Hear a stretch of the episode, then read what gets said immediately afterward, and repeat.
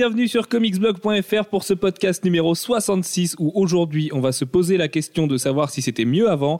Et avant d'introduire tous les membres de la rédaction qui sont autour de cette table, on voulait vous remercier très très très fort pour le super accueil que vous avez fait à la V3 parce qu'en effet ce podcast est enregistré lundi soir quelques heures seulement après son lancement euh, pour des raisons de projection presse d'Avengers et surtout pour des raisons de projection presse d'Avengers euh, puisqu'en effet euh, certains chanceux entre nous vont Oui, le voir demain. Euh, toujours est-il qu'autour de la table, vous l'avez reconnu, il y a Jeff, Hello. il y a Alfro, Salut. qui vient de passer un week-end où il a rentré de la base de données pendant trois jours sans dormir et il n'en peut plus, donc euh, voilà, il va faire de son mieux ce soir. Et surtout, il y a Manu. Salut. Voilà, voilà. Euh, Jeff, coup de cœur, coup de gueule, malgré la fatigue? Oh, coup de cœur, coup de gueule. Eh ben, un coup de gueule, comme d'habitude, j'en ai pas. T'en es pas. Voilà. Non, ça, faisait- ça faisait longtemps. Ça faisait que Tu nous avais longtemps, pas fait le coup de pas de coup de gueule. Oui, mais oui, bon, voilà, euh, tu vois, euh, on revient aux traditions. Euh, et euh, coup de cœur, euh, ben, c'est une petite annonce. hein. Alors, c'est pas un énorme coup de cœur, mais euh, bon, euh, de euh, Everything Burns, qui est un crossover Mighty euh, Journey into Mystery.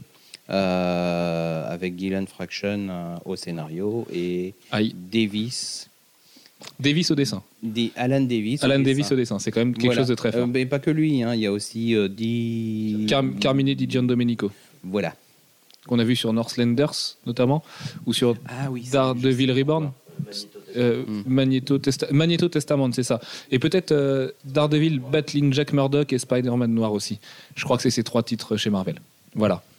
Voilà. Et euh, bah, euh, voilà, je suis content d'avoir Alan Davis euh, faire du tort. J'aime bien. Surtout, s'il y a Enchantress. est-ce que j'ai le droit de me moquer de Jeff pour son, son coup de cœur qu'il voulait mettre avant? Parce que tout à l'heure, Jeff s'est rendu compte qu'il y avait un Queen Jet dans Avengers et il a dit Oh, génial, il y a un Queen Jet dans Avengers. Chose qu'on sait depuis à peu près 6 mois. Oui, mais moi, entre-temps, j'oublie. C'est petit, Manu, c'est petit. Voilà. Surtout que Jeff veut se préserver de tous les spoilers, pas comme nous, et donc il ira voir Avengers complètement vierge la semaine prochaine. Ah non, vierge, sûrement pas. Alex, euh, Alfro, pardon. Ah, Euh, coup de cœur, coup de gueule. Parce qu'il vient d'être dit là. Ah mon dieu. Euh, donc mon Mais coup de- il a il a l'âge d'être ton papa, hein, donc c'est logique finalement. qu'il soit vierge. Coup de cœur, coup de Ah. gueule. Euh, du coup, euh, mon gros coup de cœur, c'est euh, l'annonce de la librairie qui a été faite euh, par Urban. Parce que c'est vraiment euh, un, La librairie pour juillet, août, septembre. juillet, août, septembre, ouais, c'est ça. Où euh, bah, c'est une espèce de, de triplé gagnant pour euh, Batman, avec d'abord un truc incroyable, Batman Year One, alors, version de luxe, plus le, le DVD Blu-ray de l'animé tiré de ce même Batman Year One. Tout ça pour seulement 20 euros. Alors que C'est le- c'est un record absolu Voilà. de, de, de bons plans. C'est peut-être le meilleur plan de tous les temps de, de, de l'histoire de l'édition française. C'est incroyable. Puisqu'en plus, l'animé est d'une qualité plutôt bonne finalement. On ne l'avait pas trouvé incroyable, mais il était franchement quand même plutôt bon, plutôt respectueux. Batman Year One, c'est un classique des classiques des classiques, peut-être le meilleur comics de tous les temps pour beaucoup de lecteurs dans le monde. Et euh, la seule question qui demeure en fait, et à laquelle on ne peut pas répondre parce que la couverture sur le site d'Urban dirait le contraire, mais on ne sait pas si c'est la nouvelle version qui vient de sortir chez DC qui a été recolorisée et désavouée par euh, David Mazzucchelli lui-même, ou la version classique de Batman Year One qui va être réimprimée. Et on en saura plus très bientôt.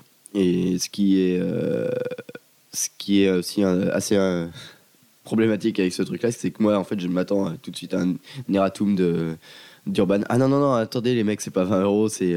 Je pense pas, je pense pas. Les, les prix d'Urban pour l'instant sont assez corrects. Euh, ils sont très très chers du côté de Vertigo, notamment avec les 100 Bullets et les Fables qui sont à 17 euros pièce. Ils le sont très peu sur les Batman Sombre Reflet par exemple qui sont proposés à 15 euros et notamment la Cour des Hiboux aussi qui sera proposée à 15 euros le mois prochain avec 6 ou 7 chapitres. Et puis là, c'est un numéro de 136 pages. C'est Your One, c'est 5 numéros, je crois. c'est 4 numéros. 4 numéros. Quatre. 4 numéros, plus les bonus, plus le DVD, 20 euros, c'est c'est pas déconnant. Non, non, puis c'est une très très belle annonce. Il y a la même du coup qui a été faite avec Batman Arkham City avec la très bonne mini-série avec euh, de Paul Dini et Carlos Danda, si je dis pas de bêtises, proposée avec le jeu. Donc Pour on ne sait pas 40 euros. encore comment ça va se passer, mais pour 40 euros. Mm. Donc on peut imaginer que le jeu sera 30-35 euros neuf à cette période-là de l'année euh, en août, il me semble. Donc voilà, pour les gens qui n'auraient pas fait le jeu, c'est absolument génial. Moi j'imagine surtout le gars qui est lecteur de comics, qui n'est pas un gros gamer au départ, mais qui a une PS3 pour lire ses Blu-ray dans son salon, il va se dire bah tiens, euh, autant mettre 10 euros de plus et puis me procurer le jeu et je vais le faire comme ça. Il va découvrir en plus un jeu qui est purement excellent.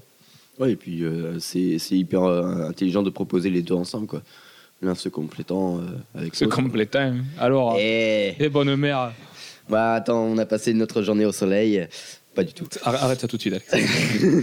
Quel était ton coup de gueule du coup, Alfred Et du coup, euh, alors j'ai pas fini parce que le coup de cœur il continue, parce qu'il nous propose aussi euh, Batman Nightfall et euh, Batman contre Ben, pour reprendre évidemment euh, le film. Mais surtout que s- on peut imaginer que si ils travaillent, enfin si ils peuvent se permettre de sortir Batman Arkham City en bundle, ils travaillent de très de très de manière très étroite, pardon, avec Warner. Et du coup, forcément, Warner va aussi faire quelque chose autour de ce Batman Nightfall et de Batman contre Bane. Et puis euh, voilà, c'est l'occasion de retrouver euh, des, bonnes, des bons arcs. Et mon, mon, coup de gueule continue, enfin c'est un mini coup de gueule, mais euh, c'était euh, sur cette excellente annonce, euh, il y a un truc qui m'a un tout petit peu chiffonné, c'est d'avoir les quatre Batman Al- l'Alliance des héros qui sortent exactement en même temps. C'est très orienté kids, et voir quatre titres sortir en même temps comme ça pour un budget d'enfant, c'est un petit peu compliqué, surtout que c'est des trucs qui risquent de s'épuiser assez rapidement. Oui, mais c'est des titres voilà qui sont pas appelés non plus à régner dans les bibliothèques, donc euh, c'est pas grave finalement. C'est le genre de truc que tu vas retrouver chez Carrefour qu'un gamin va acheter un petit peu par hasard un jour parce qu'il va se balader avec sa mère et qu'il va lui tirer sur, le- sur la manche jusqu'à ce qu'elle craque. Et voilà, c'est c'est pas c'est pas grave du tout finalement. En plus, je sais même pas si les cadres se lisent réellement à la suite et s'il y a une vraie continuité là-dedans. Je pense pas, mais euh, c'est quand même. S'il en a un et qu'il veut les trois autres, ça risque d'être compliqué. Quoi. Et bah, il- bah, il tirera encore plus sur la manche de sa mère. Et bah, pensez au maire. Euh, Manu, coup de cœur, coup de gueule? Oui. Ah, tu n'y as pas échappé. J'arrête, j'arrête, promis. En plus, je l'ai fait exprès. Oui. Donc, mon coup de cœur, c'est l'annonce cette semaine à la, à la CTO2 de, de deux nouvelles séries pour l'univers de Buffy en comics. Mais là, ce sera des. Arrête, arrête, arrête. On sait que tu vas les lire en plus. Non, non, il faut déjà que je rattrape mon retard euh, qui est juste ultra conséquent dans Buffy. Donc, euh, Oui, bah, ça va, t'as as 12 saisons à regarder, plus, euh, plus euh, deux, deux saisons de comics. Très bien, on en reparle en 2014. Non, on en reparle dans deux mois. D'accord. Donc ce sont deux mini-séries, une sur Spike et une sur Willow, qui sortiront cet été. Et du coup, on aura une série Buffy toutes les semaines pendant trois mois au moins. Et, et voilà, même si Drusilla est est, super content. même si Drusilla est repoussée pour l'instant, on a au moins, euh, on sait au moins que l'univers Buffy est, est prolongé en comics. Et mon coup de gueule, c'est l'annonce de DC d'une série, un webcomic déjà, japanisé par euh, Justin Gray, Jimmy Palmiotti et Amanda Conner, basé sur, euh, sur les statuettes euh, C'est de- Amanda Conner au dessin de ce projet? Ouais. Ah bah, déjà qu'elle est bien occupée avec Six Spectre, euh, c'est peut-être pas une super bonne idée de, de- de multiplier les projets comme ça. Enfin, bref. Bon, c'est un webcomic, on ne sait pas combien de pages ça fera. Donc, Après, ça, ça- Une page par semaine, tu penses? Bon, Je pense qu'on aura 5 pages par semaine, comme pour Smallville saison 11, je crois que c'est ça. Et du coup, c'est basé sur les figurines de Amekomi. Ça s'appellera d'ailleurs Amekomi Girls. Et ouais, ils auraient pu trouver mieux. Comme Donc idée. les figurines Amekomi, pour situer, en fait, c'est ce qui a un petit peu engendré, malgré lui, euh, la collection Bishujo de Kotobukiya. C'était des versions japonisées de- des, des héroïnes d'ici. On se souvient d'une jolie Batgirl et d'une jolie Wonder Woman, mais en dehors de ça, c'était pas folichon. Et ils se sont pris une belle claque en fait à l'arrivée de Kotobukiya et de la, de la collection Bishujo. Et c'est une collection qui est vraiment en train de mourir aujourd'hui. Donc peut-être que d'ici essaye de la relancer et d'épuiser ses stocks avec, euh, avec cette série. C'est pas impossible. Tout à fait. Oui.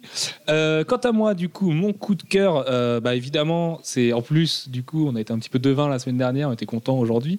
Euh, c'est l'arrivée de Clayman sur Gambit, de Clayman et de James Asmus, pour être précis. James Asmus, qui est un très bon scénariste, qui a écrit, qui a co-écrit du coup Captain America and Bucky avec euh, avec Ed Brubaker et qui est vraiment très très fort. Et surtout Clayman, euh, que moi j'adore, qui est pour moi la, la valeur montante de Marvel avec Ryan Stegman. Et, David Marquez maintenant, parce que je suis tombé amoureux aussi depuis peu. Euh, voilà, c'est une très très bonne nouvelle. Gambit mérite ça. On sait qu'il sait dessiner les mutants. C'est un héros qui est classe. Le mec dessine très très bien. Il a un trait à la Olivier Coipel qui est somptueux. Ce sera sûrement bien écrit. Et en plus, le héros a sûrement besoin d'une série cool pour se relancer parce que c'est un mec qui s'est un peu perdu depuis 4-5 ans. Gambit, on le voit plus trop. Depuis que Peter Milligan a fait un peu n'importe quoi avec. Et du coup, voilà, ça, ça va être la bonne série 90s de l'été. Et euh, à l'instar de Magneto Not a Hero, qui était un comics qu'on n'attendait pas forcément, mais qui se laissait dévorer à chaque fois, bah, je pense que ça peut être excellent. Pour l'instant, c'est pas une mini-série, c'est une régulière. Donc on verra où ça, où ça nous mène. Euh, malgré le fait qu'X23 était an- annulé et du coup qu'on peut penser que les séries mutantes solo soient pas ultra cool, euh, voilà, c'est- j'ai bon espoir pour cette série et j'espère que ça donnera quelque chose de d'assez profond et d'assez rock'n'roll. Et voilà et rendez-vous au mois d'août du coup. Et quant à mon coup de gueule euh, c'est le départ de Ryan Stegman de Scarlet Spider. de Scarlet Spider euh, pour Fantastic Four. Et en fait, là où ça me chagrine, c'est que j'adore Scarlet Spider. Pour moi, c'est une des meilleures séries qui sort chez Marvel en ce moment. C'est très bien écrit, c'est très drôle. Ça se passe euh, dans au Texas et du coup, c'est cool. Le mec dessine comme un demi-dieu. Et le problème, c'est qu'il va partir sur Fantastic Four et que Fantastic Four, je le trouve ça nul, mais d'une nullité affligeante depuis un an. Euh, Jonathan Hickman sera toujours au scénario, ce qui m'embête beaucoup. Et voilà, ça, ça m'intéresse pas de voir, les bons sur des séries qui sont en totale perdition. Les ventes de Fantastic Four et de FF sont catastrophiques. Euh, Il n'y a plus aucune clarté d'ailleurs dans la ligne éditoriale de, cette série. Et voilà, je trouve ça dommage. Alors peut-être que Marvel l'a aussi déplacé justement pour relancer la série, mais je pense que Scarlet Spider méritait un bon run de 12 numéros par lui, et ça aurait fait un joli, euh, un joli après. Et voilà, je trouve ça, je trouve ça juste un petit peu dommage. Les coups de cœur et les coups de gueule étant finis, nous allons passer à la question donc soulevée par Jeff aujourd'hui, puisqu'on n'avait pas de thème de podcast jusqu'à euh, 20h30, et que Jeff s'est dit et si on se demandait si c'était pas mieux avant? Alors Jeff, présente-nous cette idée. L'idée de base, c'est euh, que, euh, bon, on sait que dans à peu près un mois, nous allons avoir droit au retour de Earth 2 euh, dans l'univers euh, DC, avec, euh, avec Power Girl et, euh, et Huntress d'une part, et puis euh, avec euh, la Justice League et les héros de Terre 2 euh, qui essayent de retrouver celles qu'ils ont perdues. Bref, ce qui m'a fait penser que, ben, en fait, on annule tout et on recommence à chaque fois. C'est une grosse, grosse tendance chez DC. C'est moins vrai chez Marvel, même si régulièrement chez Marvel, il y a des retours aux sources aussi. Avec, ben, par exemple, quand Byrne avait repris euh, les Fantastic Four, il avait fait un véritable retour aux sources graphiques, aussi bien et aussi au niveau des inspirations euh, sur, euh, de scénarios des personnages, avec des, avec des scénarios très. Très Lee Kirby finalement. ouais. Très Lee Kirby, très, très, très old style, mais en même temps avec plus de finesse. Et ou quand Williamson avait pris Thor, là aussi un retour au côté euh, plus épique, plus mythologique, euh, qu'on a aussi quand Straczynski euh, récemment euh, reprend Thor, euh, le fait revenir après euh, plusieurs années de, Ouais, de mais disparition. Straz, il amène aussi Asgard sur Terre et il fait, Ah il oui. fait pas mal de choses novatrices là-dedans. Donc il reprend, on, on peut reprendre des bases, mais en faire quelque chose de nouveau. Ce qui est, là, la question, c'est de savoir si c'est pas juste dommage de toujours revenir euh, à des idées qui ont marché à un moment donné, qui marchaient beaucoup moins. Moi, je pense que Earth 2 va être une plantade du côté de DC parce que si les New 52 ont bien marché, c'est que c'était très euh, New Reader friendly, c'était vraiment fait pour les gens qui avaient envie de s'y mettre et on a vu l'engouement de, tous les nouveaux- lecteurs. pardon. Et re- remettre les héros de la GSA ou de, ces choses-là, euh, ça peut paraître un poil dommage, un poil facile. Et euh, je sais pas, je sais pas ce que t'en penses, toi, Alex. Du coup, toi, Bah. toi qui aimais en fait, du coup, la Earth 2 et, et toute l'idée du multivers de DC. J'aime bien, mais c'est surtout euh, très bizarre de, de la façon dont c'est re- repompé. quoi. C'est euh, c'est reprendre une idée, mais pas du tout de la même façon, parce que c'est pas du tout les mêmes personnages. Parce que sinon, c'est trop grossier. C'est là aussi le problème, c'est qu'on nous vend du coup un redesign de personnages plus jeunes, plus bourrins, tout ça. Mais finalement, Ouais, c'est les, mêmes. Et euh, Mais on perd aussi ce qui faisait la particularité de la série et donc son intérêt. Donc, mais dans ce cas-là, toi, tu serais partisan de on garde les mêmes et on recommence. Quoi. Non, non, non, mais euh, autant euh, bien délimiter, euh, le- par exemple, ce- le relaunch de Justice League avec celui de la Société de Justice. Sinon, on a deux séries qui vont beaucoup se ressembler. Et je vois pas soit faire complètement différent, soit garder ce qui, ce qui fonctionne déjà. Reprendre juste un concept, mais pas ce qui en fait euh, le- La force. le- voilà, la force. Bah, je pense que ouais, ça va être une bonne plantade. ouais. Ok, donc Jeff poursuit, alors que, que- qu'un cambrioleur a essayé de rentrer dans le studio. Mhm. Oui, mais bon, ça va. Il a été. euh, On a Captain. America à l'entrée. Ouais, ouais, voilà, il y a accompagné un chez beau lui. bouclier, ça marche. Euh, oui, non, sur le, sur le retour aux sources, euh, moi je pense de toute façon, on est en, on est en période de cycle, quoi qu'il arrive. Euh, Il y a toujours le côté. euh, on, va réutiliser des choses qui ont marché euh, par le passé. DC nous fait le coup à peu près tous les 20 ans, voire même un peu plus court à certaines, périodes. Régulièrement dans les Vengeurs, on retrouve du côté de Marvel, on retrouve un retour à l'équipe d'origine, à peu de choses près. Euh, ça dure jamais très longtemps parce que Thor chez les Vengeurs, c'est toujours un problème. Euh, voilà, on, on a ce, ce cycle de retour aux sources systématique euh, qui fait qu'à un moment, on amène de la nouveauté, on insuffle de la nouveauté, et puis au bout d'un certain temps, la nouveauté, elle s'essouffle. Et euh, le, les éditeurs, mais également les lecteurs, euh, appellent euh, au retour à ce qui a fait la grandeur de la série. Et, bah, voilà, Personne si l'a appelé pouvait, chez DC. Aucun lecteur n'a demandé le retour d'Earth 2. Au contraire, les gens l'ont accueilli de manière très froide en disant mais vous foutez de ah, nous. moi, je suis content. Euh, Moi, je suis content. Je suis très content d'avoir une Earth 2. bah pas moi Euh, par exemple parce que je sais que et pourtant j'ai connu d'ici j'aime bien. bien avant ça. Bah, Et- et j'ai ça va connu- être- ça va pas être la même Earth 2 que. Oui mais ça c'est facile. C'est c'est encore C'est facile chose. de nous vendre de nous vendre un truc un peu enfin différent mais pas trop et du coup de garder les gens qui étaient là avant qui aimaient bien ça mais de dire non parce que c'est neuf. Moi je sais que j'aimais bien la GSA, j'ai aucun problème avec Alan Scott et ses petits copains. Euh, je trouve que Jay Garrick avec son saladier, il est super marrant. Le problème, c'est que ce que j'aime dans les New 52, c'est le côté simple, le côté il y a un univers comme chez Marvel, on se prend pas la tête, euh, y a- c'est moins drôle pour Grant Morrison parce qu'il peut moins faire joujou avec des tas de planètes parallèles, mais là, je trouve que ça marche pas. J'ai pas envie de ça, alors que, les choses se passaient très bien chez DC en fait. J'ai l'impression que c'est la compliquée et c'est fait pour nous amener une crisis l'année prochaine. non, et puis surtout, euh, ce qu'il y avait que les euh, lecteurs demandaient, c'était le retour de la pas, euh, pas du multivers. Parce que la GSA, on peut comprendre, c'est les personnages que les, gens ont aimés, mais le multivers, n'a été toujours qu'une complication euh, de l'univers qui faisait que c'était dur de rentrer chez DC. On a toujours eu ces, euh, les commentaires euh, de, de nouveaux lecteurs qui disaient Ah bah DC c'est plus dur que Marvel pour rentrer dedans et tout. Que le relaunch avait à, peu près effacé. Et là, du coup, ils y reviennent et c'est peut-être ce qu'il y a de plus dommage dans l'histoire. Oui, c'est ça le problème, c'est qu'en fait, j'ai l'impression que d'ici, après le problème à l'envers, les, les gens, au lancement des New 52, demandaient où était passé leur personnage préféré.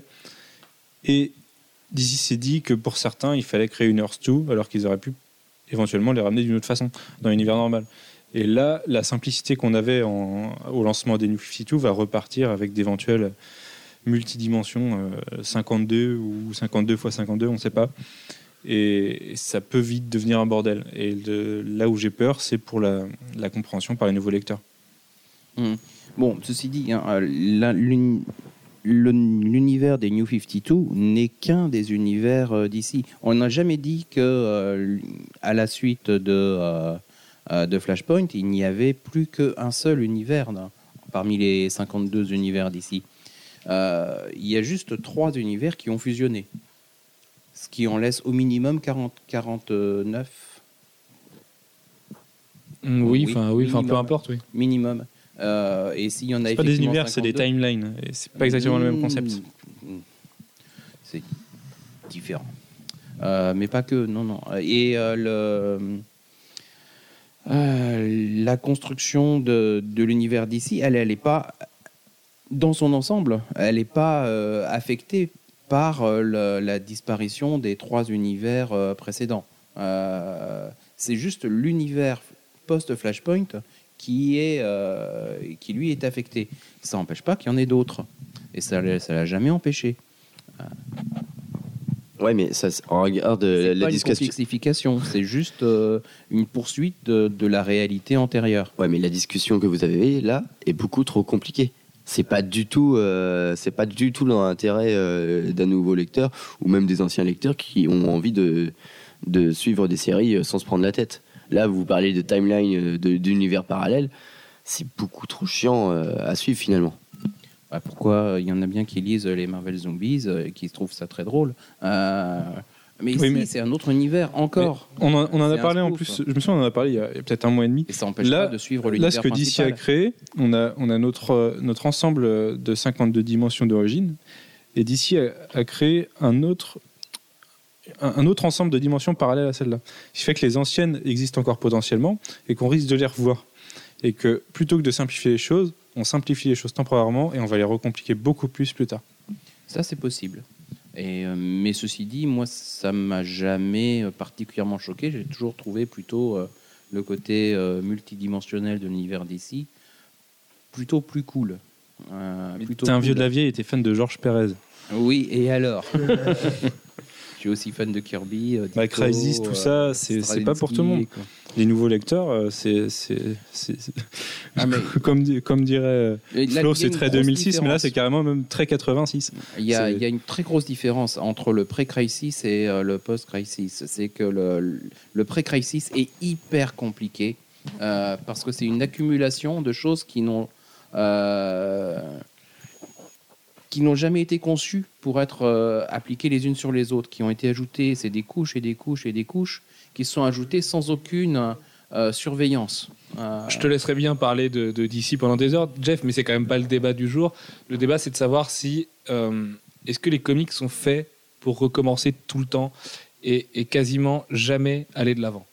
Alors, en fait, on fait souvent du vieux avec du neuf. Euh, ou du neuf Oui, avec du vieux. Ça, ça, c'est partout, c'est dans, tout- dans tous les arts et toutes les formes de, culture. Et, euh, mais il y a quand même des, des milieux qui avancent plus vite. Où tu prends le jeu vidéo, par exemple, qui est pas beaucoup plus jeune que les comics, euh, qui, a- qui quand même fait des révolutions tous les 4-5 ans. Dans les comics, c'est vrai que moi, je peux Parce que comprendre. la technologie évolue, mais aussi parce qu'on change les histoires. Les Mais histoires on y reviendra sur la Il technologie y a, il y a moins à d'histoires en réalité dans les euh, euh, dans le jeu vidéo en nombre d'histoires produites parce qu'un un jeu vidéo est beaucoup plus long à produire qu'une BD Euh, et les enjeux commerciaux sont beaucoup plus lourds. Il y a moins de densité. On peut pas euh, comparer euh, quelque chose, euh, un univers Marvel qui sort euh, une centaine de titres par mois avec euh, un univers de jeux vidéo qui sort euh, un titre tous les deux ans. Euh, Non, mais d'accord, mais est-ce que le, le- le lecteur qui a 45 ans aujourd'hui, qui a déjà vu les Vengeurs et les X-Men se battre 40 fois, il a envie de se plonger dans Avengers vs X-Men alors qu'on lui vend exactement la même recette que ce qu'il a lu euh, 10 fois quand il était plus jeune? Sauf que des vraies batailles Avengers versus X-Men, il n'y en a pas eu tant que ça. Il y en a eu quelques-unes. Et souvent, ça n'a pas duré très longtemps. Euh, mais c'est. De toute façon, c'est le genre de choses. euh, À une certaine époque, euh, c'était euh, quand est-ce qu'on aura droit à notre prochain Hulk contre la chose Euh, Et ben maintenant, c'est euh, Avengers versus X-Men. Pourquoi pas? Que faire après? Moi, là où. De toute façon, je veux pas euh, taper sur Marvel de manière gratuite parce que je trouvais, par exemple, que malgré tous ses défauts, Dark Reign, c'est une idée géniale. Euh, qu'il y avait quelque chose de neuf, quelque chose de frais là-dedans, même si on a déjà vu ça, mais le fait de l'assumer pendant de longs mois, j'ai trouvé ça courageux de la part d'éditeurs. Là, j'imagine aussi qu'Avengers vs X-Men, c'est autre chose qu'une simple baston entre deux camps, et je pense que ça va nous. Enfin, ils vont nous le prouver très très vite. D'ailleurs, le, le Alors, second on peut chapitre se sort dès demander mercredi. s'ils n'ont pas l'intention d'aller vers quelque chose à la sauce euh, Dark Reign, justement. Avec Euh, un cyclope avec un euh, ou des mutants, euh, voilà, un, un mutant train. Voilà, un mutant train, pourquoi pas. Euh, en tout cas, ça serait davantage dans les, euh, dans les lignes éditoriales de Marvel que, euh, que simplement faire on, se, on se tape sur la figure et puis oh, à la fin on est tous copains. L'univers Marvel, bien sûr qu'à un moment ou un autre, ils, finissent tous par faire table rase de, de leurs différents, plus ou moins. Mais il y a Mais- toujours oui, il y a- mais il y a- il y a alors- une- la grosse différence avec l'univers d'ici, c'est qu'il n'y a jamais de remise à zéro complète. Par exemple, moi, ce que je trouve intéressant sur le côté table rase, parce que c'est vrai qu'on se dit des fois, on voit des personnages qui s'engueulent, des personnages qui ne s'engueulent pas. Euh, on- je pense par exemple à la, à la prise de tête qu'il y a eu entre Thor et, et Iron Man, du coup, qui a duré depuis Civil War, euh, voilà, avec la création de Ragnarok et tout ça. J'ai trouvé ça super malin de la part de Marvel d'enterrer l'âge de guerre avec la mini-série Avengers. euh, Prime d'Alan Davis, où je- là vraiment ça justifiait le fait que dans la continuité ces trois-là allaient redevenir la Trinité et allaient redevenir les Vengeurs et tout ça. Ce qui est un concept récent hein, chez, chez Marvel, le fait euh, que euh, Captain America, Thor et Iron Man soient une sorte de trinité. C'est euh, le- oui, mais la c'est la réponse à euh, DC et c'est le- voilà. le- le- le- l'astuce à Marvel Studios aussi, parce que forcément ces trois-là appartiennent encore à Marvel complètement et c'est intéressant de les mettre vraiment sur le devant de la scène. Mais euh, au moins c'est justifié. Donc tu peux te dire que oui, ils vont redevenir potes comme ils étaient potes avant 2005, avant Civil War. D'ailleurs, de Civil War c'est pas 2005. Euh, Et du, 2006. et du coup, le fait que les lecteurs soient, soient pas choqués par ça, enfin, qu'ils se disent oui, ils sont potes et c'est comme avant, mais au moins ça a été justifié. Que quand on me sert du Hearth 2, par exemple, je me dis on va me servir la même chose qu'avant et c'est pas justifié. Quoi. Pourquoi cette nouvelle J'ai terre l'impression qu'on ne va pas nous servir la même chose qu'avant. On va, on va nous servir quelque chose de différent. Ouais, moderniser Alors, un petit peu pour le quel point justifier. différent, ça, on ne sait pas. Euh, et euh, pour l'instant, on parle un peu dans le vide. Mais pour l'instant, ça se dirige vers une série un peu plus, un univers d'ici un peu plus dark, et on l'a déjà vu dans de nombreuses mini-séries ou univers alternatifs. Donc c'est pas vraiment neuf. Oui, mais jamais exploré euh, de façon prolongée. Toujours, euh, toujours exploré à travers soit l'incursion de personnages d'ici dans ces univers-là, euh, et une incursion qui est forcément brève, euh, soit à travers bah, des one-shots ou, ou des Elseworlds divers. Jamais de façon longue. Là, on est parti pour les explorer de façon plus plus prolongée. Euh, On ne sait pas jusqu'à quel point, on ne sait pas s'ils ont réellement l'intention de faire de vrais ongoing. Pour l'instant, ils annoncent pas des mini-séries, en tout cas. Euh, on verra. On verra. En plus, il y, a un, autre truc dans cette euh, série Earth 2, c'est que un des points de départ de la série, c'est aussi World Finest, et c'est comment cet univers est lié à l'univers des New 52.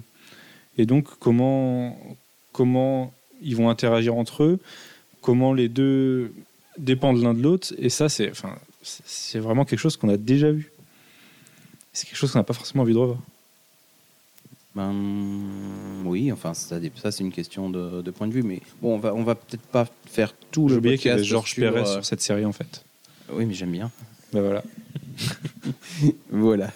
Justement, euh, tout à l'heure, Jeff, tu as évoqué quelque chose qui, je pense, peut être super intéressant pour l'avenir des comics au-delà d'Alan Moore et ses élucubrations sur euh, ses idées scénaristiques qui n'ont jamais été faites encore jusqu'à maintenant, mais qui garderait euh, pour lui depuis 20 ans. Euh, le numérique.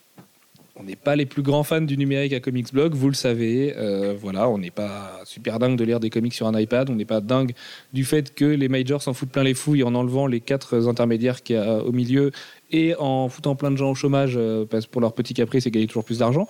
Mais c'est vrai, on l'a vu notamment avec euh, Révolution, c'est comme ça que ça s'appelle chez Marvel. Euh, Mark Waid qui travaille avec un petit français dont j'ai perdu le nom, je suis vraiment désolé, mais qui lui a trouvé de vraies nouvelles méthodes pour animer de la BD. Et je sais que j'étais sur son blog récemment, je suis hyper réfractaire au blog BD, mais là j'ai fait l'effort. Et à chaque fois qu'on clique en fait sur une case, euh, enfin sur la case, il y en a une seule, ça s'affiche et ça continue. Les bulles changent et les personnages se déplacent. C'est une vraie nouvelle manière de lire la BD. Marvel a l'air de vouloir aller dans ce sens-là, en plus avec tous les délires de, réalité augmentée et tout. Est-ce que vous pensez que la nouveauté dans les comics et, euh, et toutes les vraies évolutions qu'il peut y avoir dans les années à venir, ça peut passer par la technologie et le numérique? Jeff? On peut rajouter euh, de nouveaux supports, on peut changer euh, le mode euh, de narration. Ce qui va pas changer, c'est le contenu. Euh, les histoires, le- les sources euh, d'inspiration restent les mêmes. Euh, après, c'est juste une question de médias différents et de moyens techniques différents, de supports différents. Ça change pas le fond de, de l'histoire. Par contre, oui, c'est vrai, ça peut amener des, Ça change l'expérience de lecture, en fait. voilà. Ça peut, ça peut changer le support de lecture, ça peut changer les habitudes de lecture. euh, ça peut donner un plus, effectivement, à de, la lecture numérique, euh, que jusqu'à il y a peu n'était pas franchement. il n'y avait pas un gros avantage à part euh, financier. Euh, Parce que l'avantage du case par case en numérique, c'est qu'on voit vraiment case après case et qu'on se spoile pas. Euh, on a, l'habitude, l'œil du lecteur, quand il tourne une page, il voit d'abord la page de droite.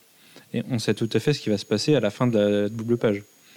Et, là, la nouvelle expérience du numérique fait que on voit case après case et qu'on sait absolument pas ce qui va se passer. Et qui n'a jamais aussi tourné, euh, feuilleté son numéro complet avant de le lire. Regardez je la dernière Je connais page. des gens qui sont spécialistes, ils regardent la dernière page avant de commencer à lire. Mais ça fait partie Euh. de la magie du truc, c'est génial. Moi, je sais que, je sais plus, c'était pour Kikas, je crois. À chaque fois qu'il y a un nouveau numéro de Kikas, et Dieu sait qu'il y en avait un tous les six mois, donc j'en profitais, j'ouvrais toujours la dernière page pour savoir ce qui se passe à la fin et ce que Millard avait prévu. Mauvaise idée, c'était souvent de la merde. Mais euh, ça fait vraiment partie du charme du truc. Et puis, tu as un bouquin entre les mains et tu fais vivre ton commerçant. Et euh, et tu as, un contact, enfin un vrai truc. Tu sors de chez toi pour lire ton bouquin, tu vas l'acheter, tu croises d'autres fans. J'ai le mec qui est sur son iPad, qui est chez lui. Déjà, le gars, euh, tu vois, il, il sort peut-être pas souvent, il a peut-être pas envie de sortir ou quoi, mais enfin, ça. En dehors de freiner le lien social, et je suis pas non plus le plus grand défenseur du lien social du monde, euh, je trouve ça super dommage de se freiner à la lecture et d'avancer comme argument. T'imagines, toi, tu discutes avec quelqu'un, avec un lecteur de comics en papier, tu lui dis Ouais, non, mais attends, moi je me spoil pas la page, moi mon œil il se décale pas à gauche au moins, quoi. Ben non, c'est- ça marche pas, c'est pas une vraie excuse. T'as pas payé ton iPad 600 euros pour ça et puis jouer à Angry Birds. Enfin, c'est, Ouais, même si le confort de lecture est très agréable sur iPad, moi je l'accorde à tout le monde, tous les gens. J'ai, essayé, je suis convaincu. Non, enfin, ça, ça marche pas. Il y a aussi euh, le problème de la relation que tu as avec euh, le comics. Là où, là où euh, avec euh, ton, ta BD papier, tu en fais ce que tu veux, tu le consommes comme tu, comme tu veux, tu es acteur de ta lecture. Avec l'iPad, bah, tu es obligé de faire suivant.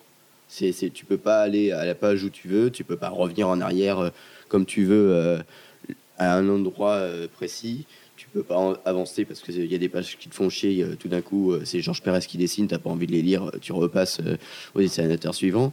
Voilà, c'est oui, c'est un tacle gratuit. Voilà, le problème, c'est que avec l'iPad, tu es beaucoup plus consommateur qu'acteur dans ta lecture, et c'est- encore un moyen de, freiner bah, ta volonté de lire et aussi ton libre arbitre. Alors c'est hyper, euh, hyper, euh, hyper, euh, comment dire. euh, trop trop poussé comme discours hein. c'est Oui, beaucoup trop, voilà c'est c'est pas on, on va pas se finir enfermés tous avec des puces électroniques parce qu'on on lit des, des comics sur iPad Mais là, vous, dé- vous défendez un, un mode de lecture que vous, par lequel vous avez commencé et que vous adorez. Mais un nouveau lecteur ou un, un, un gamin de 10 ans qui a, qui a grandi avec l'iPad quasiment, il n'a pas la même expérience de vie que vous? ouais mais c'est Regarde, ton père dommage. quand il achète un, un ordinateur, c'est toi qui viens l'installer parce qu'il sait pas comment faire. Et ben c'est- là, c'est pareil. C'est dans le cas contraire ce serait plutôt euh, enfin dans mon oui, cas, ce serait oui, plutôt dans ton cas, c'est peut-être plutôt ton père qui va t'aider. Mais euh, non, mais le euh, c'est- pas une raison. C'est enfin euh, le gamin de 10 ans, même s'il connaît pas euh, le, le- le bouquin papier, c'est pas une raison pour qu'il qu'il aille pas vers lui. Parce que euh, le gamin de 10 ans, euh, son expérience de lecture, c'est c'est pas et elle va aussi se former avec le papier. C'est pas avec un iPad justement que, que tu apprends à, à manipuler l'histoire. Euh, la question c'était quand même est-ce que c'était mieux avant? Pour Alex, c'était mieux avant. Donc. Mais pour moi, c'est mieux aussi en papier. Après, le, on peut, on peut pas dire que le numérique apporte pas des nouvelles choses. Et on peut imaginer, je pense, je sais même pas si ça se fait pas déjà, des, des comics à, à, à choix où tu, où c'est toi qui décides ce qui va Des se passer. comics à choix multiples, un peu le bouquin Voilà. dont vous êtes le héros, mais en version comics. Non, mais c'est nul. Ou des, C'est ou nul, des cases qu'un scénariste soit bon là-dessus. Enfin, tu vois, il faut écrire 40 milliards de trucs. euh. Ou des cases animées. Ou, Les, les cases animées On complètement. on a déjà le- la réalité augmentée sur les nouveaux comics, le truc qui nous fait crier parce qu'on a des gros logos AR partout. Euh, bah là, t'as pas besoin de ça. Tu l'as dit- tu l'as direct. Ouais, mais après, c'est pareil. Tu- euh, tu- tu on- peux pas on parle de progrès tout à l'heure. Le les- les, les motion comics, les motion comics, c'est pas bon.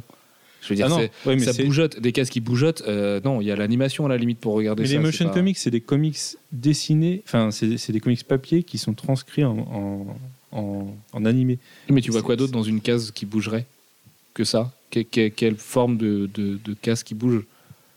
Voir les héros arriver les uns après les autres et, et sur une splash page Je Avengers vs X-Men. euh, Je sais pas. Parce qu'il y a peut-être des pistes à explorer, des trucs super agréables. Encore une fois, le petit français qui faisait son blog BD, c'était génial, vraiment à lire, c'était juste excellent. En plus, c'était super bien écrit et dessiné, donc c'était à mourir de rire.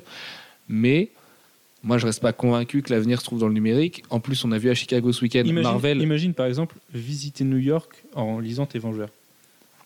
Tu as ton truc des Vengeurs, ils sont dans une rue, et puis là, tu, tu cliques sur l'immeuble là, tu sais que c'est tel immeuble, il existe vraiment. Des trucs comme ça. C'est des, Ça, des- ça peut être marrant. c'est des choses à développer qui, qui, qui peuvent être intéressantes. Si tant est que le dessinateur d'ailleurs connaît bien New York et dessine des vrais immeubles, auquel cas le gars il lui faut oui, faire des recherches et voilà. un certain travail éditorial. Mais... C'est pire que de remplir une base de données de version 3.0, ça c'est l'enfer pour lui. Euh, ouais donc a priori pour nous l'avenir il se trouve pas complètement dans le numérique, il peut y avoir des pistes, mais ça change pas grand chose au fait que euh, que c'était mieux avant. Moi je suis pas d'accord, hein. je suis pas du tout défenseur du c'était mieux avant. Euh, ça me gonfle qu'on me dise que c'était mieux avant. J'adore euh, ce que peut faire Scott Snyder avec Batman aujourd'hui, même s'il y a des retcons sur la, continuité de Batman. À la limite je m'en fiche, comme dirait Bermejo. Eh ben, je préfère lire une bonne série et me dire que je m'en fous de la continuité plutôt que tout, tout le temps m'ancrer dans la continuité et aller chercher la petite bête du non, ça marche pas parce qu'en 73 il a fait ça et du coup en 2010 il a pas le droit de faire ça et alors en 2012 encore moins, oh là là, enfin tu vois. C'est le, c'est le problème de la continuité, il faut savoir la, la prendre comme on veut, il faut savoir jouer avec. et se dire des fois elle est bien, des fois elle est chiante. Et au niveau des nouvelles idées, est-ce qu'il y a des nouvelles idées dans les comics? Parce que on dit souvent que Shakespeare a écrit tous les types d'histoires possibles, que dans les comics on voit bien que ça se renouvelle très souvent. C'est Homer qui a dit ça? Ah bon, on dit pas ça avec Shakespeare? On dit ça d'Homer, d'accord, ok. Je croyais que, bah, mon mon prof de français m'avait pris ça, m'avait Moi appris aussi. ça avec Je Shakespeare. croyais que c'était Shakespeare. Euh, bon bah, big up à Mais toi, Homer. Shakespeare, c'est le Homer du. C'est c'est pas le Homer moderne, mais c'est- Ok, ouais, j'en sais rien. Euh, et donc, euh, est-ce qu'il y a des vraies nouvelles idées qui émergent aujourd'hui- aujourd'hui dans les comics? Est-ce que- est-ce qu'il y a encore de la place pour des nouvelles histoires, comme dans la musique d'ailleurs, où tous les artistes ils sont confrontés à ça, ils se disent mais merde, tout a été fait, qu'est-ce qu'on va faire? Et du coup, on fait de la soupe et on fait Rihanna. Bah, Mais, je, euh, je sais pas si c'est un manque de nouvelles idées. Moi, pour moi, il y a peu ou pas de nouvelles idées. Et, et je sais pas si c'est un manque de nouvelles idées ou le fait que les éditeurs aient du mal à les accepter, tout simplement parce qu'il faut pas trop jouer avec leurs personnages qui existent depuis 50 ans et pour lesquels, si tu changes quelque chose trop radicalement, Oui, ça, faut pas froisser les, les, les lecteurs. Vont, vont crier. On sait qu'en plus, le lectorat du comics, c'est un, lec- un lectorat a priori vieillissant. C'est un petit peu nouveau aujourd'hui parce que DC et Marvel arrivent à, à attirer des jeunes, notamment grâce au cinéma. Mais euh, c'est vrai que si on froisse les vieux, les vieux avec 8 guillemets, et que eux arrêtent d'acheter leurs comics, euh, bah du coup on se retrouve avec plus de lectorat. Et, 52, voilà. Ça a dû être un, un casse-tête éditorial monstre. Batman a, a peu bougé. Superman, ils ont réussi à changer une partie de la continuité. Pour moi justement c'est l'inverse. Ils ont ils ont pas été euh, ils ont pas fait le casse-tête éditorial monstre et ça a été un petit peu lancé dans la va-vite et il y a plein d'éléments qui le prouvent. Notamment la continuité de Batman et Green Lantern qui est gardée parce qu'on peut pas faire autrement parce que c'est comme ça. Moi, ce qui je trouve, le plus symptomatique du sacrifice fait à la continuité, c'est euh, en fait c'est Spidey. Toute, euh, toute l'histoire de Spidey, qui euh, est un personnage qui a énormément évolué depuis ses débuts. Quand il a été marié à Mary Jane, il était devenu prof, tout allait bien dans sa vie. Et là, Straczynski voulait même aller plus loin en, laissant faire les choses. Et Quesada qui est revenu en, en redémarrant tout depuis le début. Et là, petit à petit, ça revient à Dan Slott qui, qui change pas mal de choses dans sa vie, qui lui met une, une petite copine, qui lui met un boulot qu'il qui trouve génial et avec un patron qui, qui le supporte dans sa double vie. Mais justement, c'est ça qui est mortel avec Spidey, c'est que c'est un personnage qui est vachement détaché de la continuité, en dehors de deux trois éléments Mm. phares, notamment, enfin comme la mort de Gwen Stacy. euh, on peut à peu près tout faire avec Spidey. Spidey, c'est le mec qui a pas d'âge. Je veux dire, il a été aussi, il a été prof, puis élève, puis prof, puis élève, puis euh, livreur de pizza, puis scientifique dans une boîte super renommée. Mais à la limite, on s'en fiche parce Mais- que Peter Parker, il est tellement générationnel que c'est le mec qui, aura toujours- qui sera toujours entre deux âges et qui sera toujours comme ça. Tu peux pas le faire avec Superman, ce genre de choses. Et, Ouais, et mais- globalement moins avec les héros d'ici, de toute façon. Mais ouais, c'est vers là où je voulais aller, c'est que chez Marvel, tu peux faire ce genre de choses parce que Spidey, on- si on recommence euh, sa continuité, euh, si on importe de nouveaux éléments, c'est pas grave, si, du moment qu'on a de bonnes histoires. Euh, Superman, le problème, c'est que c'est un personnage qui a énormément de mal depuis euh, beaucoup d'années parce qu'il y a une espèce de chape de plomb qu'est la continuité qui fait que, euh, que les, les- les- même les auteurs les plus bons se cassent les dents dessus. On, on voit encore Grant Morrison sur Action Pas, Comics. pas les plus bons. C'est la fatigue qui te fait Oh dire là, ça. les mais meilleurs. Oh là là. C'est pas grave. Et d'ailleurs, Ah, je profite de ce joli lapsus pour faire un big up à Maxime, qui, comme à l'époque des radios libres, je le cite, hein, euh, veut sa petite dédicace en direct. Ça le ferait rougir de plaisir. Donc voilà, j'espère que tu as rougi de plaisir, Maxime. Gros bisous. Jeff, tu veux intervenir? Notamment sur la différence Marvel d'ici, toi qui es, euh, qui est un vieux de la vieille, comme on dit. Hmm. Euh, bah, pas vraiment en fait. Euh, non, euh, il y a. Je voulais dire quelque chose tout à l'heure, mais alors, je m'en souviens plus. Ah, c'est cool. C'est là, je sais. C'est Oui, là, j'ai la fatigue, c'est pas bon. Oui, mais non. Euh, Les nouvelles idées. Qu'est-ce que t'en penses? toi les Est-ce qu'il y a des nouvelles idées dans les comics? qu'il y a toujours des nouvelles idées. Alors, il n'y a jamais de vraies nouvelles idées, des choses complètement révolutionnaires, des trucs qu'on n'a jamais fait, jamais vu euh, sous une forme ou sous une autre. Évidemment, Par parce que tout, a- a- inspire tout, donc Voilà. c'est logique. Euh, Euh, Watchmen n'était pas, totalement révolutionnaire. On Voilà. peut trouver la source quelque part. Il y a toujours des inspirations, des, des manières de tourner la chose différemment, euh, de ramener, de ramener les mêmes idées de départ avec, en leur ajoutant un petit, un petit quelque chose qui change tout. Euh, c'est euh, le retour de Thor avec Straczynski, c'est euh, on prend des personnages qu'on ignorait complètement dans The 12 et on en fait une série très attachante. C'est le Black Summer de, Warren Ellis, c'est tout un tas d'autres choses, ou le Dreadstar de Starlin, ou le Warlock de Starlin, euh, où on amène des petites choses euh, supplémentaires. Et puis, euh, d'ailleurs, là, c'était pas des petites choses, c'était des grosses choses. hein. Mais euh, maintenant, c'est plus on avance, plus il y a eu déjà des choses de faites et euh, des choses d'établies, et plus ça devient compliqué d'amener des vraies, vraies nouveautés.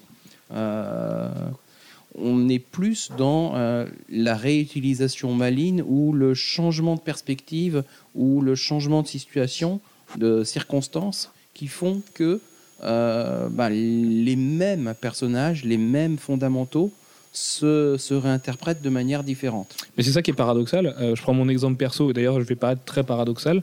Euh, tout à l'heure je disais que je m'en foutais de la continuité, mais finalement non, parce que moi il n'y a rien qui m'excite plus dans Avengers vs X-Men que d'avoir un statu quo derrière un, mutant train par exemple.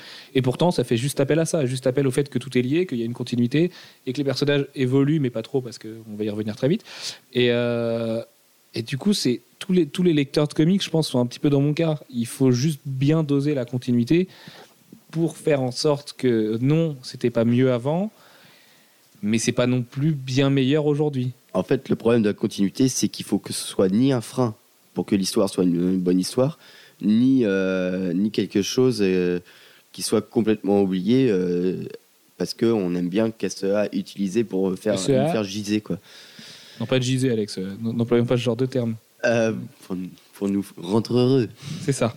Euh, ok. ah, ensuite, on avait du coup, on voulait revenir sur Alan Moore parce qu'alors Alan Moore, il est bien gentil, il a une belle barbe, il a des beaux cheveux et c'est très bien.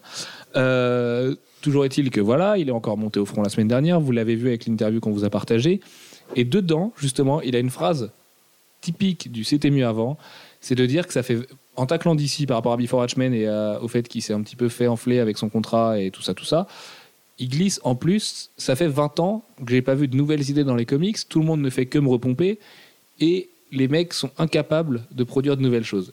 En plus de ça, on remonte il y a deux ans, interview écrite, Alan Moore, euh, je cite, dit Mais euh, toute façon, il n'y a que moi qui est capable de révolutionner la BD, je sais comment faire, je le ferai, vous serez tous sur le cul, et, je sais comment faire de nouvelles choses en BD. Et il n'y a que moi qui le sais, il n'y a que moi qui peux voir ça.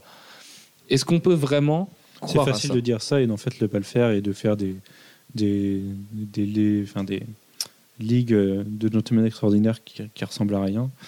Mais d'ailleurs, il y a eu, il y a eu, euh, peu- en, en mode gossip, euh, il y a une levée de bouclier de tous les auteurs actuels de comics qui ont, en gros, sur Twitter, expliqué à Alan Moore que ce serait peut-être sympa de fermer sa gueule 5 minutes parce que déjà, il leur manque vraiment de respect. Et moi, je peux comprendre que quand on dit que ton travail, il n'y a rien de neuf. Moi, moi, en ce moment, Moore, il, il arrive au niveau de Frank Miller pour moi, c'est-à-dire que autant je l'adorais avant sur ses œuvres qui datent de- des années 80, autant maintenant je peux plus. Enfin, c'est pas possible. Ils sont restés dans les années 80, les mecs. Et, et justement, eux, ils se renouvellent pas et ils cherchent pas à se renouveler. Ils sont, ils, ils, ils restent sur leur. On ne leur peut pas tellement dire ça. Moi, je trouve qu'Alan Moore, dans Neonomicon, il y a des nouvelles choses. On est quand même sur une BD plus crue, une BD qui est au plus proche de la réalité, entre guillemets, et de, et de ce que le monde a d'horrible. Et peut-être que là-dedans, il pense que c'est une nouvelle forme de BD. Maintenant, c'est sûr que c'est 20 fois moins révolutionnaire que V pour Vendetta, que Watchmen, ou que, que Fromel, par exemple, dans les idées. Et puis, il y a autre chose qui, euh, qui change, c'est que les personnes en question ont évolué. Et euh, souvent, euh, les, les dessinateurs qu'on a adorés à une certaine époque parce qu'ils faisaient des trucs un peu fous, un peu compliqués, que les autres faisaient pas, ils- souvent ils évoluent vers quelque chose de plus épuré. Euh, de plus technique et eux ils ont, ils ont vraiment la sensation qu'ils ont progressé et qu'ils progressent énormément parce qu'ils racontent mieux l'histoire qu'avant parce que euh, c'est de leur point de vue à eux, c'est mieux qu'avant, c'est plus maîtrisé. Euh, mais le lecteur, lui, il n'est pas forcément satisfait par ça parce qu'il n'y a plus le côté un peu fou qu'il y avait au départ. Et il n'y a plus ce, qui, euh, ce qui faisait une réelle originalité chez, euh, chez l'artiste. Et on peut avoir le même genre de choses du côté des, scénaristes. C'est-à-dire les scénaristes qui, eux, prennent de la maturité euh, et voient des choses que la plupart de leurs lecteurs ne voient pas. Euh, Moi, je prends l'exemple d'un mec qui est un peu plus mature, Brian Kevogan, qui est quand même pas un, petit nouveau.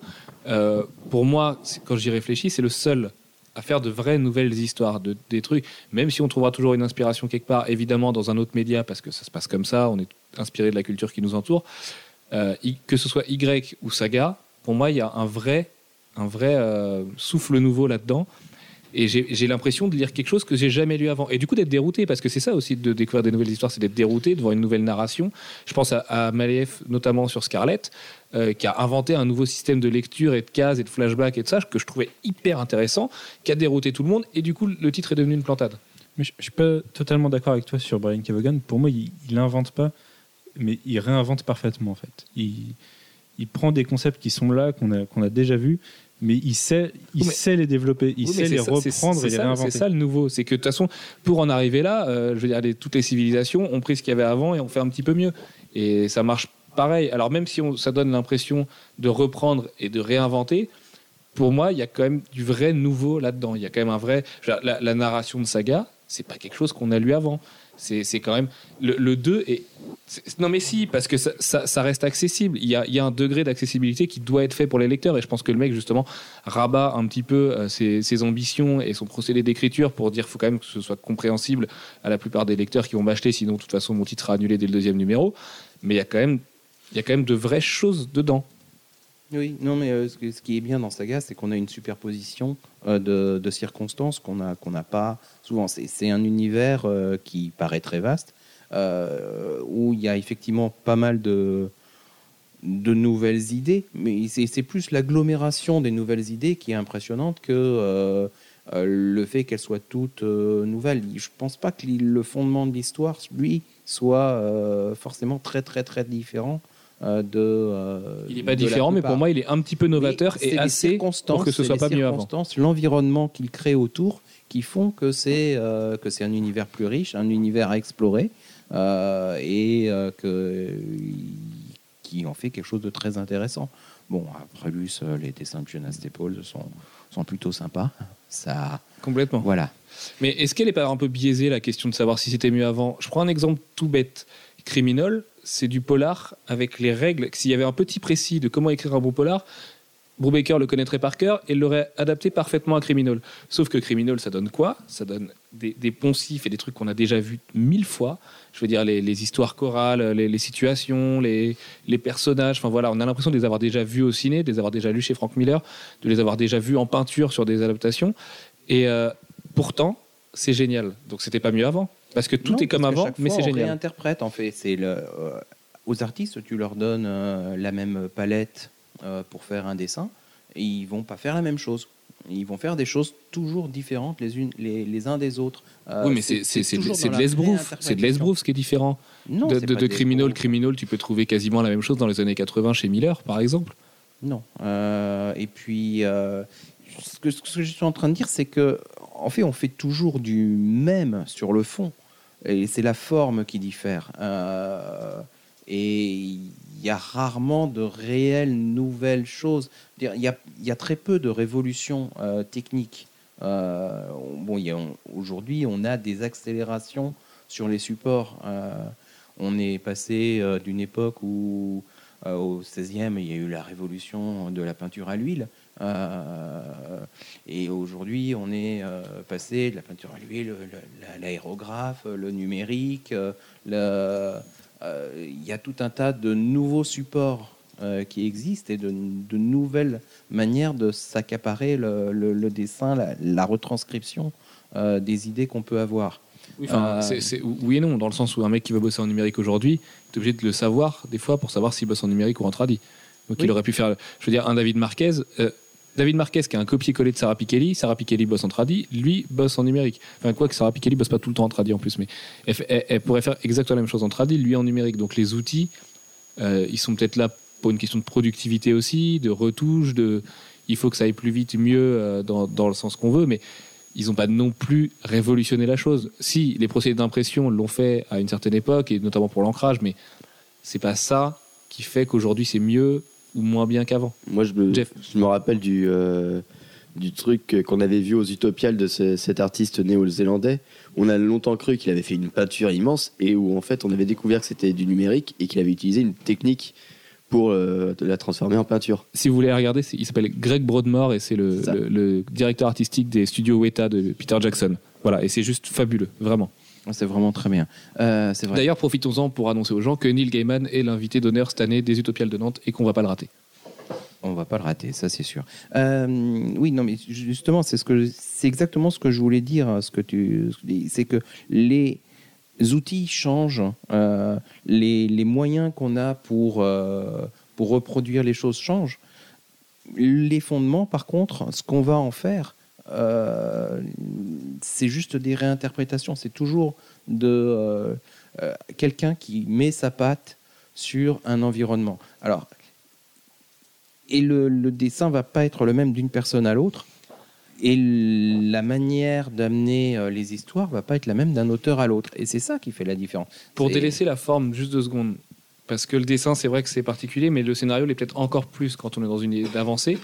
Euh, là, je suis en train d'y penser. Il y a quand même des mecs comme Grant Morrison, voilà, j'y pensais là, qui font tout pour créer des choses qui n'ont pas été faites jusqu'à maintenant. Je pense à X-Men, où il fait venir plein de nouveaux personnages, il fait venir une nouvelle copine à Cyclope, truc qui est complètement tabou à l'époque et qu'on respecte encore aujourd'hui, puisqu'Emma Frost est toujours la femme de Cyclope.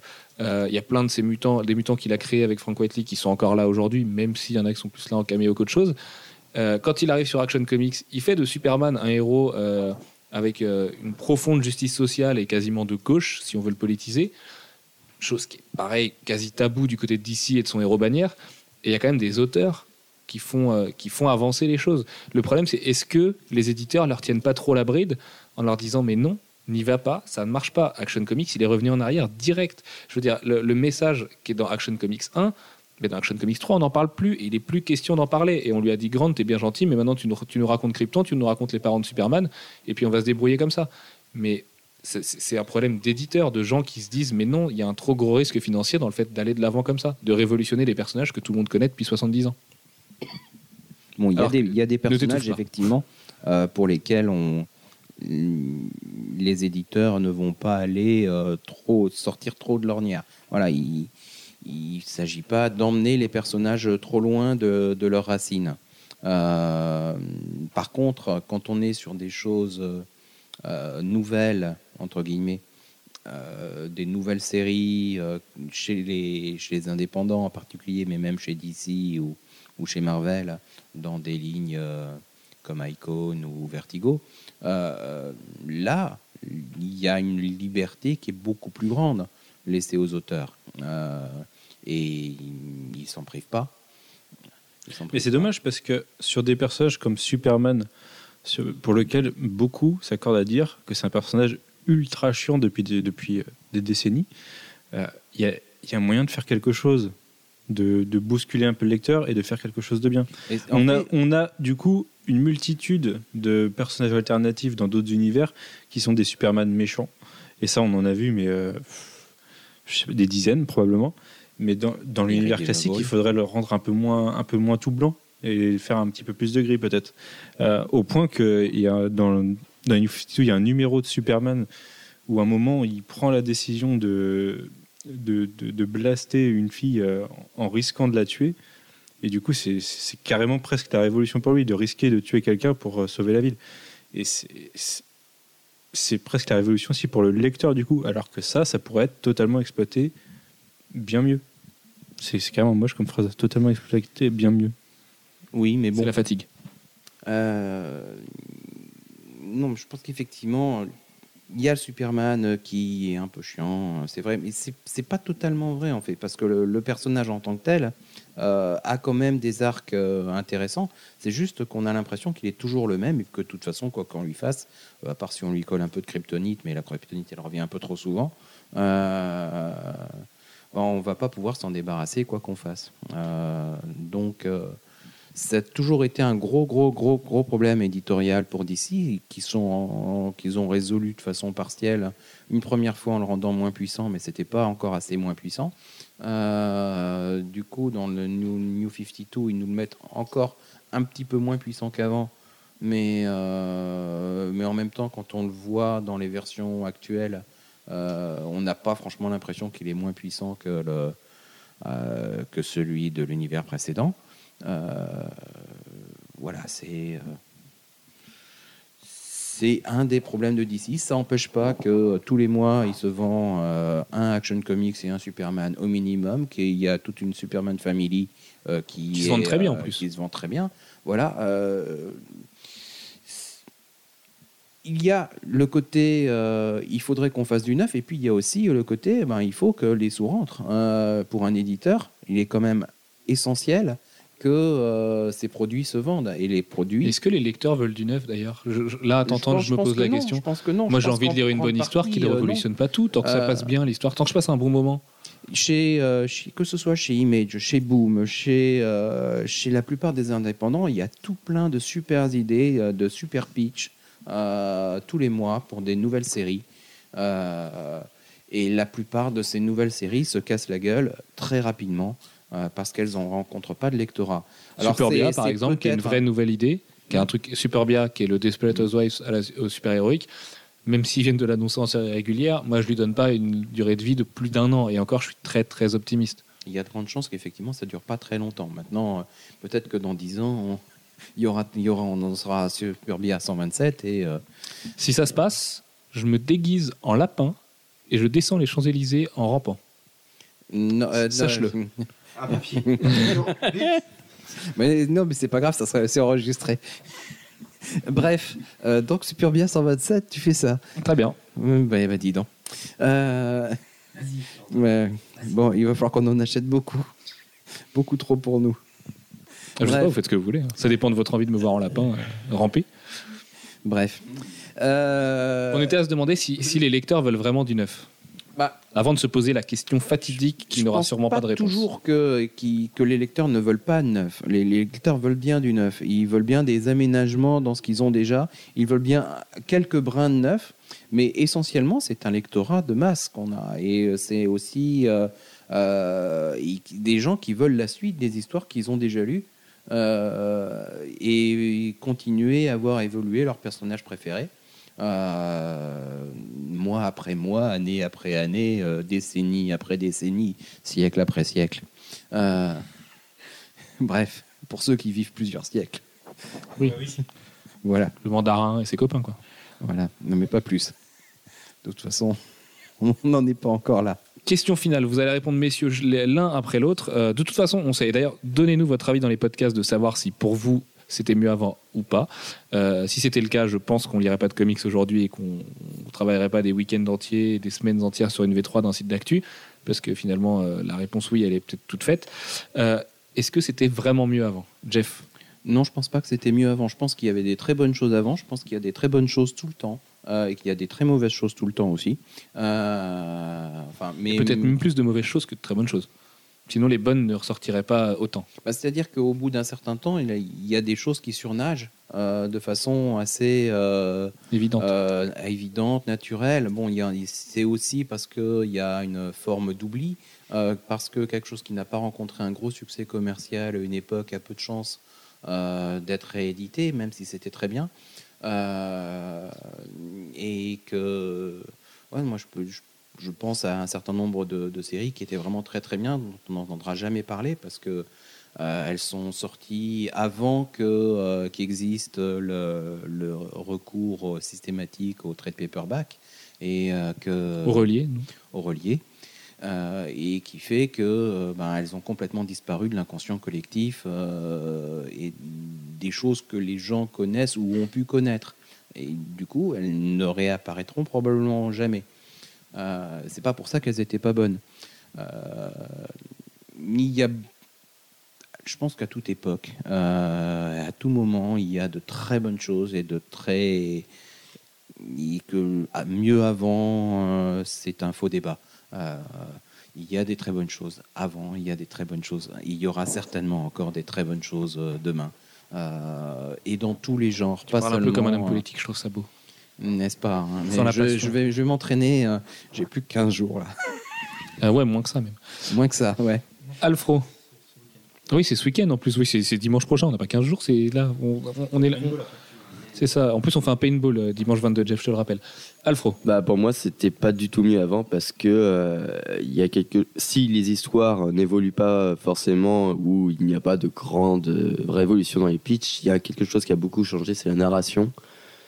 et, euh, c'est quelque chose quand on relit une histoire, une très très bonne histoire, hein, Dark Angel, non Dark Phoenix Saga justement, qui est vraiment quelque chose de très bien et qui restera l'un des grands classiques euh, de- des comics ou, Watchmen.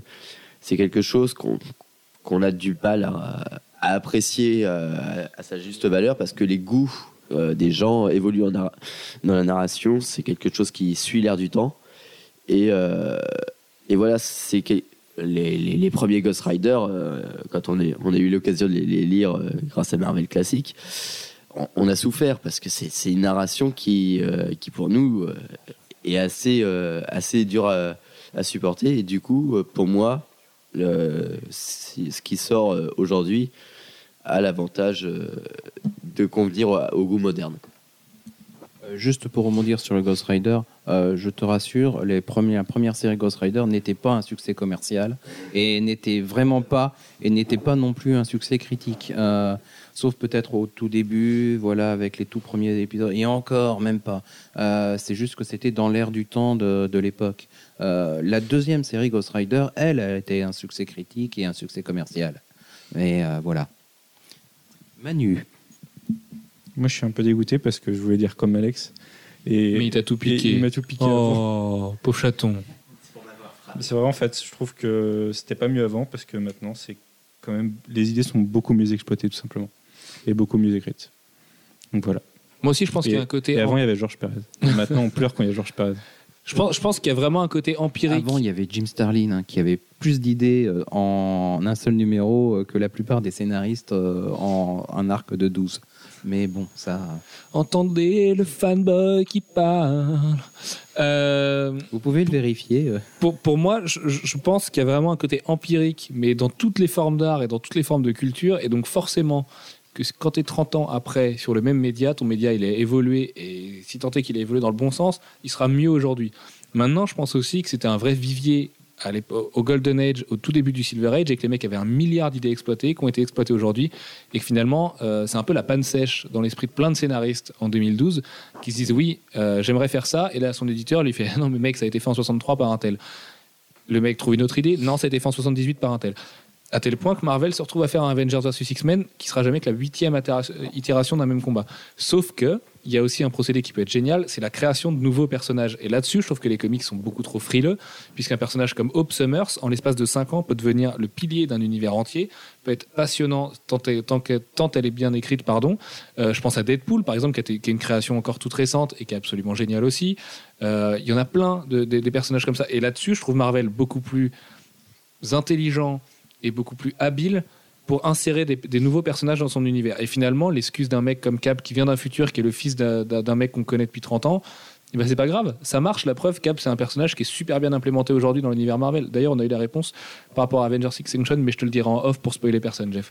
Euh, la création de personnages, pour moi, ça, peut, ça peut qu'engendrer de vraies bonnes choses. C'est pour ça d'ailleurs que j'adore l'indé, parce que c'est toujours un, nouveau vivier de personnages. Je vois America's Got Powers de Jonathan Ross, euh, le, personnage principal, on s'attache à lui, et moi je me dis merde, il y a que six numéros, et j'aimerais bien le voir vivre longtemps, comme je voulais voir vivre Dave Livesky dans un Kick-Ass 2 et dans Hit Girl et tout ça. Du coup, au-delà de la narration et, et des dessins et tout ça, parce qu'évidemment que ça progresse, parce que la technologie vient l'aider et que tout le monde s'inspire et qu'aujourd'hui il y a beaucoup plus de dessinateurs qu'il y a 30 ans, euh, je pense que ce, second souffle, pardon, il peut passer par là parce que d'un combat tout pourri entre Vengeurs et Mutants, on se retrouve à un truc super excitant. Et on faisait la gueule il y a six mois à l'annonce de l'event, et aujourd'hui on est devant et on est super emballé, alors que le numéro 1, on nous a servi qu'un truc qu'on avait déjà lu 100 fois. Donc je sais pas ce qui fait ça. Mais non, pour moi, c'était pas mieux avant, c'est pas mieux maintenant. Et voilà, je pense que c'est la seule réponse d'ailleurs qu'on peut apporter à cette question. Dans dix ans, il y aura toujours des très bonnes histoires. Ce qu'il faut juste, c'est éviter de toujours revenir au vrai même poncif, ce qui donne des séries comme Green Arrow, comme euh, Mystère Terrifique, avec des trucs de bas étage et qui en plus ont déjà été faits 150 fois sur des personnages qui n'ont aucune envergure. Et puis, euh, je voulais revenir sur le fait que tu dis euh, que les dessinateurs, il y en a plus maintenant, et voilà, tout ça, ils sont meilleurs et tout ça. Il y a aussi, et pour, pour la narration, c'est le même problème, il y a aussi un problème de goût qui évolue. C'est euh, ce qu'on. ce- par exemple, en musique, on voit ça, hein, ce qui écoutait euh, nos grands-parents, nous, on peut pas écouter ça parce que euh, nos goûts sont plus les mêmes. c'est il y a quelque chose qui est euh, un, média va aussi euh, servir à, une époque donnée euh, ce que euh, les gens veulent euh, entendre, lire ou, ou voir. Et le problème des nouveaux personnages, c'est que bah, les personnages, il faut les vendre. Les séries, il faut les vendre. Et que c'est beaucoup plus facile de vendre une série sur un personnage qui est établi depuis 20 ans ou, ou 60 ans que de vendre une nouvelle série sur un personnage totalement inconnu. Alors le problème ensuite, c'est d'amener des nouveaux personnages à travers des séries qui se vendent. Et dans ces cas-là, le problème, c'est que c'est des personnages qui en général se retrouvent liés à ce, personnage principal. Et on se retrouve avec souvent la réinterprétation des mêmes personnages, des, des Terra 1, 2, 3, des, je, je sais pas, il y y y a nombre d'exemples. Donc on se retrouve avec des, des sidekicks ou des personnages euh, secondaires attachés à un personnage principal déjà existant. Et c'est pas facile pour les éditeurs à vendre. Il Et y pas a autre forcément chose, intéressant pour nous. que souvent les, les bonnes surprises qu'on a sur de nouveaux personnages, en fait, c'est des personnages qui ont été créés euh, de façon jetable et euh, qui, mais comme un comme un très bon acteur euh, qui intervient dans une série où il se fait sa place euh, parce qu'il il amène quelque chose de différent, une une voix nouvelle et il y a un certain nombre de, de personnages dans des séries télé qui n'étaient pas destinés à rester. Et puis le- leur acteur euh, leur a fait prendre tellement de place que euh, ben on a voulu les revoir une deuxième fois. Et puis euh, et puis et puis de nombreuses fois ensuite euh, on les revoit. Et Deadpool c'est un peu c'est un peu ça. C'est un personnage créé euh, par Rob Liefeld. euh, comme Cable d'ailleurs. Top Cable aussi. ouais. Comme tout un tas d'autres personnages actuels de l'univers euh, Marvel. Euh, et c'est des personnages qui ont Mhm. qui se sont créés leur propre enfin qui se sont créés euh, c'est pas tout seul évidemment puisque c'est des auteurs qui les ont mis en avant mais Ah bon Avec Deadpool, on sait pas. avec mais il y, a- y une certaine prise de, de pouvoir du personnage sur, euh, sur son environnement et euh, qui fait que ben, le personnage s'impose et euh, est demandé, on demande à le revoir et euh, du coup il a sa propre série, euh, il se développe, il grandit. euh. mais ça c'est de l'ordre de l'accident, de l'accident heureux, mais euh, c'est pas quelque chose qu'on peut décréter. Alors, On peut essayer C'est pour, ça que je trouve l'exemple dans, dans un terme de, enfin dans, dans un- à travers du prisme de la création, n'est-ce pas? Je trouve l'exemple de Hope Summers parfait pour ça parce qu'on sent qu'elle a été créée pour servir les besoins d'aujourd'hui, d'être euh, sous la lumière, là, sous, les projecteurs aujourd'hui, cinq ans après sa création, après Méchia Complex, et que son côté jetable, c'est ce qui en fait sa force parce qu'on ne sait pas si Summers elle va survivre à, à cette année 2012. Mais en même temps, ça fait cinq ans qu'on s'attache au personnage qui a été introduit d'une manière parfaite, qui a été bien exploité, bien raconté, euh, qui a survécu malgré le fait que les lecteurs n'étaient pas toujours là. Et je trouve que c'est un vrai acte courageux de la part de Marvel d'avoir fait Generation Hope, de l'avoir fait de cette façon-là, lui avoir donné une scène pour que les mecs soient récompensés après. Et du coup, son côté jetable, ça rajoute à la fois un risque dans Avengers vs X-Men, le risque d'être déçu si elle est vraiment jetable et du coup d'avoir eu l'impression de lire ces cinq ans de tractation un peu pour rien. Mais c'est euh, aussi le risque de, de- toucher le lecteur, finalement. Parce que si elle meurt, tout le monde va être dégoûté, parce que c'est un personnage génial. Si elle meurt pas, on se dit, waouh, mais du coup, ça va devenir un vrai régulier de l'univers Marvel. Comment l'exploiter maintenant? Et, euh, et c'est là, pour moi, que se trouve le neuf, en fait, dans, dans, dans un univers euh, partagé. qu'on va avoir après. Et ça, pour l'instant, on ne sait pas. Moi, je pense que Joss Whedon aurait dû écrire AVX. Il n'y aurait pas eu de doute. Bah oui, parce que comme ça, tout le monde serait mort. Donc euh, finalement, ça aurait, été, ça aurait été plus intéressant. Euh, bon, bah écoutez, messieurs, un dernier mot là-dessus? Non. Tout, tout- Non, tout c'est le monde est épuisé, tout le monde a envie d'aller se coucher parce que là, je pense qu'on a, on a mérité une nuit. mais on de- va faire autre chose avant. Une nuit de moins 21h et puis bah, bah, Jeff euh, ne parle pas de nos petites sauteries comme ça aux gens enfin. Euh, oui non en effet on va vous tourner le nouveau rendez-vous vidéo que vous vous avez vu normalement euh, dans la page podcast. Voilà c'est la première ce soir. On va essayer de faire quelque chose de bien. On va essayer de faire quelque chose de construit.